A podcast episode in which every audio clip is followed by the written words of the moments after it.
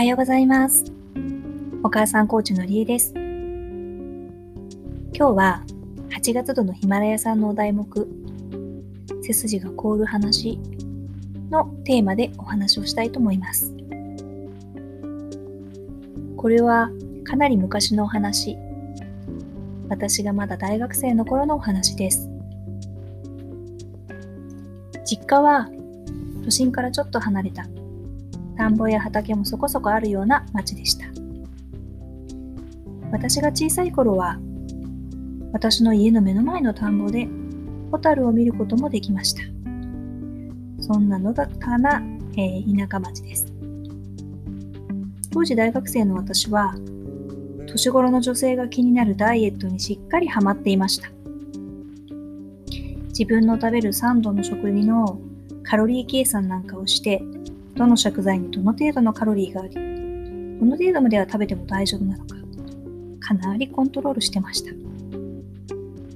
今私がかぼちゃ好きなのは、その当時、甘くて食べた感がある割に、カロリーが低くって安心して食べることができる食材がかぼちゃだったからです。食べ物だけではなく、運動もするようにしてました。ウェットスーツを着込んで、往復で5キロくらいの距離でしょうか？を毎日ジョギングしていました。家の目の前の通りを左方向へ、その突き当たりを右手に折れて、少し走るとすぐに、左手は住宅や畑が点在していますが、右手は田んぼが広がった田舎風景そのままの場所があります。ここを北へ北上するような形でジョギングをしていました。今から考えれば朝に走るというのありだったと思います。でも当時は大学の授業やバイトが終わった後、夜の10時頃に走っていました。人目につかなくていいと思っていたんです。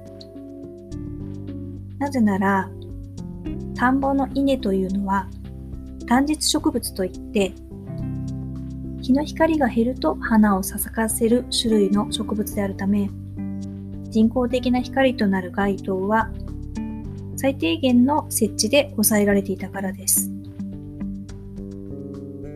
そんなわけで当時の私は夜の10時頃に薄暗い田んぼの脇にある道をダイエット目的でせっせと走っていたわけです。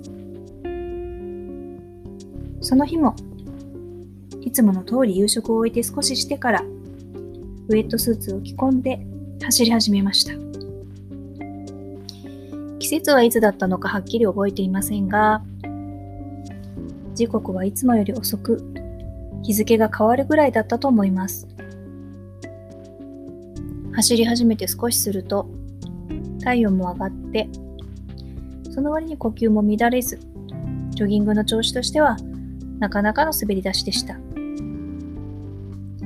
時間も時間のためか、すれ違う人もなく、農業用の道路なので、車が通ることもありませんでした。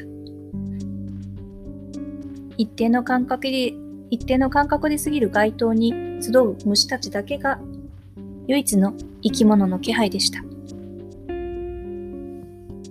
いつものコースを走って、いつもの折り返し地点まで到着して、今度はそこを背にして、少し経ってのことです。なんとなく背後に気配を感じました。え、さっきまで誰もいなかったけど、ちょっと怖くなりました。何？人？え？化け？やだ、どうしよう。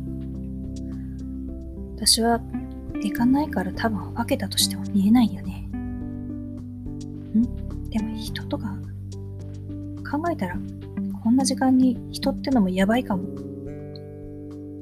結構動揺しましたが、恐る恐る振り返りました。あ、車そう思った瞬間、中から人がわらわらと降りてきて、私は男性4人に取り囲まれました。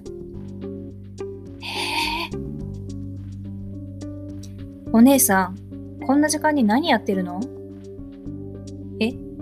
ジョギング？こんな時間に？健康のためとはいえ、やめた方がいいよ。危ないから早く帰りなさい。なんと皆さん、警察の方でした。